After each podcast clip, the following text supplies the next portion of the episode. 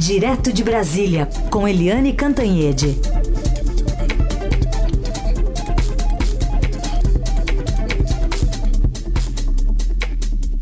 Oi, Eliane, bom dia. Bom dia, Raíssa e Carolina ouvintes. Bom dia, Eliane. tá respirando melhor aí em Brasília? É? Olha, é uma festa, gente. Vocês não acreditam. Quando chove em Brasília, as pessoas vão para a janela dos prédios, as pessoas Sim. se abraçam na rua. Você chega para trabalhar, assim, todo mundo faz. É uma alegria. E fica aquele cheirinho de terra, porque a terra fica muito tempo seca. E quando começa a cair aquela primeira chuvinha, levanta aquele cheiro de terra gostosa. É, é muito bom. 113, 114 dias sem chuva, tudo muito seco. Hoje, Brasília amanhece muito feliz. Tudo bem molhar sapato, né? Entrar água na sandália, não tem problema, né, Eliane? Daqui a uma semana tá todo mundo é, já cansado da exatamente. chuva. Muito bom. Bom, vamos falar então desse clima, porque é sob chuva, então, que deve tomar posse Augusto Aras hoje, ao lado do presidente Bolsonaro? É, exatamente, Augusto Aras. É, foi uma operação rápida, né? Ele fez essa batina na comissão, foi aprovado na comissão, foi aprovado muito bem, aliás, no plenário, por 68 votos a 10. É, de noite já estava no Diário Oficial, uma edição especial, a nomeação dele, e agora às 10 horas da manhã, Augusto Aras toma posse na PGR. Procurador-Geral da República, um dos cargos mais importantes que a gente tem é, no país. O Aras, ele se mostrou excessivamente é, habilidoso político, ele cativou uh, os diversos públicos, inclusive públicos antagônicos. E aí eu tenho um exemplo muito é, muito particular disso. O ministro Gilmar Mendes, do Supremo Tribunal Federal, e o procurador Deltan Dallagnol, chefe da Lava Jato, porta-voz da Lava Jato, não se bicam. Todo mundo sabe publicamente as críticas do Gilmar Mendes à Lava Jato e ao Deltan e as críticas do Deltan ao ministro Gilmar Mendes. Ambos tinham restrições ao Aras, porque o Aras foi indicado pelo Bolsonaro, sabe-se lá com que tipo de acerto e tal, então todos os dois ficam bem atrás. Mas o Aras conversou com um, conversou com o outro, deu entrevistas, falou com todo mundo e eu conversei com tanto com o ministro Gilmar quanto com o procurador Deltan e todos agora estão animados com Aras na PGR. Ele foi super bem na Sabatina e a gente tem como exemplo também bem direto a posição dele sobre a Lava Jato, mostrando como é o, o, como se comporta, como é a personalidade e como ele deve ser na PGR. Na Sabatina, o Aras elogiou a, a Lava Jato, disse da importância da Lava Jato, é, mas fez restrições a excessos. E, inclusive disse, ah, o Deltan Dallagnol, pois é, talvez se tivesse mais cabelos brancos, né, é, poderia ter feito, chegado ao mesmo resultado sem tanto holofote, sem tanto problema. Ou seja, ele é sempre assim, ele se equilibra entre posições, diz o que o interlocutor quer ouvir, conversou com todos os senadores e teve esse resultado muito expressivo. Há muita animação com a ida do Aras para a Procuradoria-Geral da República, porque ele promete ser firme no combate à corrupção e na Lava Jato, mas com bom senso e com prudência. Tomara que seja assim. Outras questões que envolvem a PGR, é, o, o, senador é, Fabiano Contarato, que é delegado de polícia, e ele é gay, ele é casado com outro homem, tem filhos. Ele deu uma, ele fez uma pergunta muito incisiva. Aliás, ele sempre faz muito bem, vai muito bem em sabatinas, muito incisivo para o Aras, dizendo: olha, e a minha família? É, o, o, o, o que que o senhor fala da minha família? A minha família não existe?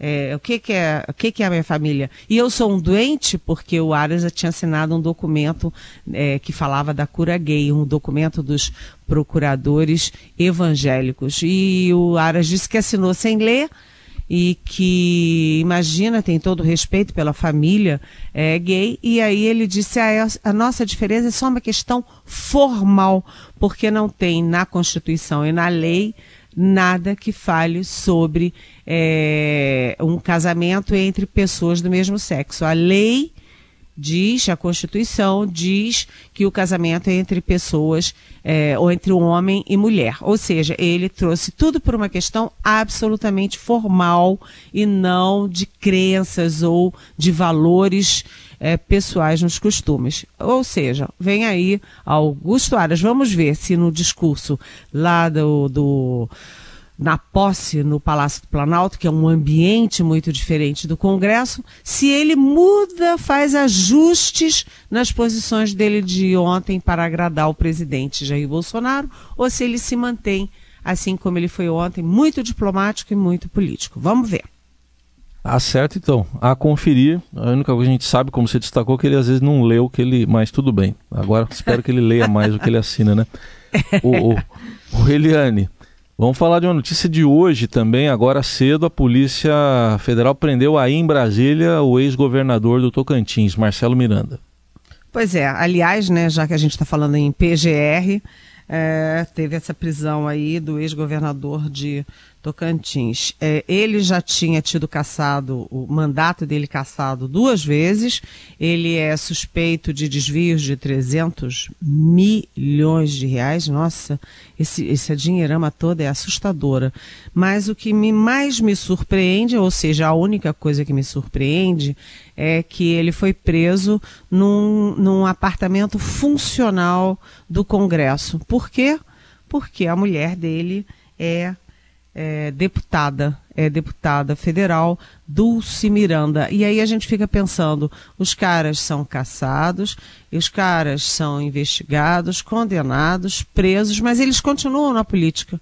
Porque eles põem a mulher, eles põem o filho, eles põem, enfim, um pau mandado e eles mantêm o vínculo com a política. A única coisa que surpreendeu na prisão do Marcelo Miranda foi isso. Muito bem. E outra questão para a gente falar aqui é uma expectativa da continuação daquele julgamento lá no Supremo Tribunal Federal que pode anular condenações da Lava Jato. Ontem a gente viu uma defesa muito enfática do relator, ministro Edson Fachin, que diz que as coisas devem continuar como estão, né? Não há mudança na ordem. Mas, é, na sua opinião, é, Eliane, a gente deve ter algum tipo de é, divisão mais acirrada, deflagrada? Hoje vai ficar mais claro esse, esse quadro para a gente? Olha, Carolina, são 11 ministros. Você já tem o voto de quatro deles, porque eles se manifestaram, eles votaram na segunda turma, no caso do Aldemir Bendini, ex-presidente do Banco do Brasil e da Petrobras. Então, o Gilmar Mendes, o Ricardo Lewandowski e a Carmen Lúcia foram a favor de rever a condenação do Bendini para que ele fale, seja o último a se manifestar no processo dele, depois do delator. Já o Faquin foi o único é, voto vencido lá na segunda turma. Portanto, o voto do Faquin não tem surpresa.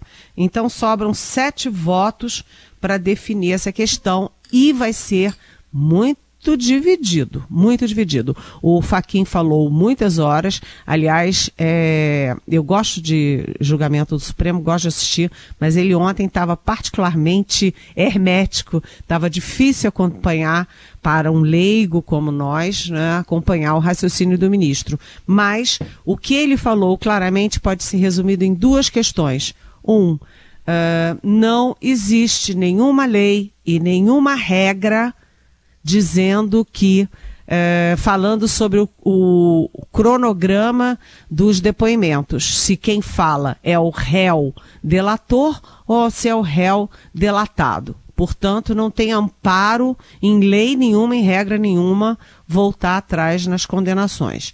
E segundo, ele disse o seguinte: que mesmo que o delator, nessa hipótese, fale alguma coisa nova no depoimento dele, isso não muda nada. Por quê? Porque o Faquin é, adverte que as condenações que os juízes consideram não só a delação, a delação é um start do processo.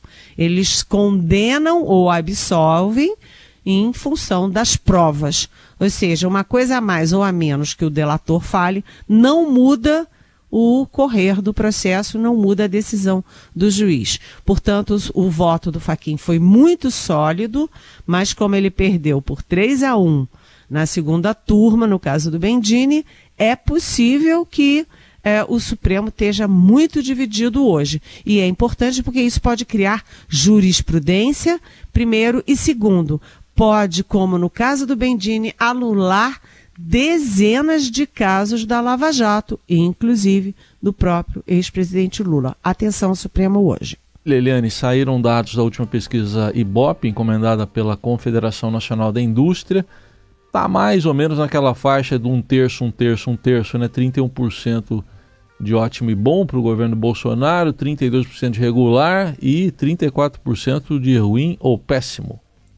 É, é, o presidente Bolsonaro vem desidratando sua popularidade ao longo dos meses, mas ele agora atingiu uma certa estabilidade é, com tendência de queda, porque é uma estabilidade, são números próximos, ali dentro da margem de erro, mas com uma tendência de continuar caindo, só que menos, com menos intensidade. O que chama atenção nessa pesquisa é que cai a confiança no presidente, essa sim cai fortemente fora da margem de erro. É, além disso, cai também a desaprovação do jeito de governar. Então, hoje, 50%, ou seja, metade, aí já não é mais um terço, é metade é, dos ouvidos na pesquisa, representando aí metade das pessoas, da população, é, desaprovam a forma de governar do presidente, exatamente 50%.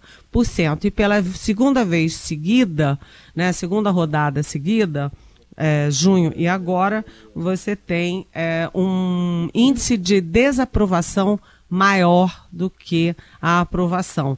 E aí o presidente Jair Bolsonaro, como ele fez essa semana no discurso na ONU, ele foca sempre aqueles que já são convertidos aqui, ou seja, aqueles que já são bolsonaristas. Ele sempre ratifica esse núcleo duro, aquele um terço, mas ele precisa é, mudar essa estratégia, ele precisa abrir mais o leque e ele precisa conquistar um público maior. Na, na ONU, vocês viram que ele uh, ampliou os atritos. Então, ele deu, cutucou não apenas no público externo, a Alemanha, a França, Cuba, a, a é, Venezuela, etc., como também no público interno, porque ele disse que está tudo contaminado aí pela esquerda, tudo contaminado. A cultura, as universidades, as escolas, a mídia, claro que a mídia ele cita toda hora como inimiga dele, e ele fica é, mantendo o atrito e, e,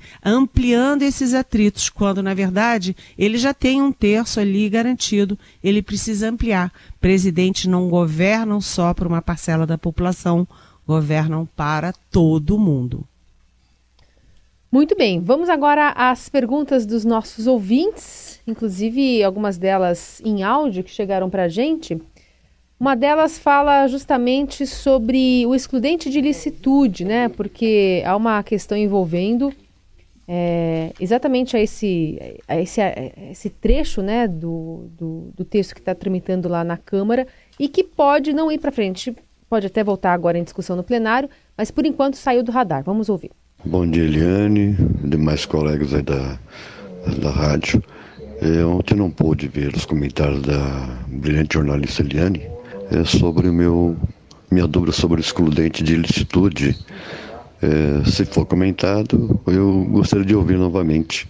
Obrigado. É, e não foi ainda comentado justamente porque teve essa novidade ontem, né, Eliane? Exatamente. Ontem era o dia de. Foi o dia da votação na comissão especial que está estudando, estudando o pacote anticrime e, como esperado, sem surpresa, caiu o excludente de ilicitude. Caiu porque já ia cair mesmo e caiu também porque teve toda essa emoção nacional com a morte da Ágata, de oito anos, a quinta criança morta no Rio de Janeiro, sob suspeita de ter sido bala de policial.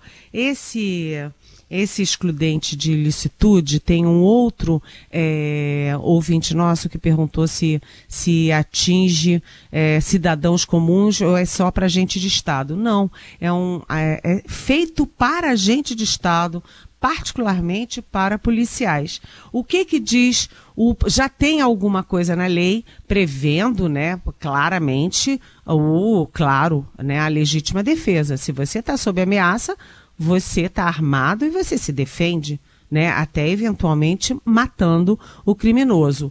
É, isso já está na lei, mas no pacote do, é, do ministro Sérgio Moro, ele acrescenta que a redução da pena ou até a eliminação de qualquer punição para policiais que matem ou, enfim, atirem, firam alguém por é, surpresa né, por violenta emoção ou por medo. É, você ali naquela hora da emoção tal, você reage, então você pode se livrar é, de algum tipo de condenação ou reduzir a sua pena à metade. Mas é, não, há, não há ambiente para isso nesse momento. A opinião pública está muito é, irritada e muito dolorida com essas mortes no Rio de Janeiro de crianças, inclusive, ou principalmente, e até o próprio presidente da Câmara, o Rodrigo Maia, já se colocou a favor é, de manter o os termos como estão e não aprofundar o que muita gente chama de licença para matar. Né? E isso tem muito a ver com o Rio de Janeiro, onde o governador estimula esse tipo de coisa. Ele parece que tem prazer em morte e assassinato de criminoso. Isso é muito perigoso, porque afinal das contas vivemos no Estado democrático de direito. Carolina e Heisen. Tudo bem. Eliane, tem uma pergunta aqui. O Felipe Viana, nosso ouvinte, está perguntando se, há, se circulam em Brasília ainda informações ou rumores sobre pedido de impeachment de Jair Bolsonaro. Chegou a ser ventilado isso. Oi, Felipe Viana. Olha, lá nos Estados Unidos é que há um pedido de impeachment formalizado contra o presidente Donald Trump. Aqui no Brasil, não. O Brasil viveu o impeachment do Fernando Collor de Mello, primeiro presidente eleito em 1989, depois da é, redemocratização, depois o impeachment da Dilma Rousseff, que foi a primeira mulher eleita no país, é, ambos é, aliás, aqui modestamente a minha opinião, ambos com bons motivos, mas o fato é que o Brasil não pensa em novo impeachment, ninguém fala nisso. O que há é sim uh, muita surpresa, assim, muita perplexidade com o estilo do Bolsonaro de governar, com as falas do Bolsonaro e com muitas vezes a desconexão do Bolsonaro com a realidade. Mas nada disso ainda caracteriza um, algum movimento ou alguma é, percepção no sentido de impeachment. É apenas um, um momento de muita crítica ao presidente. Até porque tem que ter respaldo né, jurídico para isso ir para frente, né? Né, tem que ter respaldo jurídico, político, ambiente, é. É, na opinião pública, e nada disso existe nesse momento. Isso aí. Essa é a Eliane Cantanhede conosco todos os dias aqui no Jornal Eldorado. E amanhã é sexta-feira, hein, Eliane? É. Vamos ver se vai ter chuva ainda em Brasília. É, essa é a boa do dia, né? Não, já choveu de noite, eu dormi com aqueles barulhinhos de chuva, hoje vai chover de novo e eu acho que a gente vai ter um fim de semana bem chuvosinho. Que bom. Agora já com sonorização. Aproveite a chuva, Eliane. Até amanhã. Até amanhã. Beijão.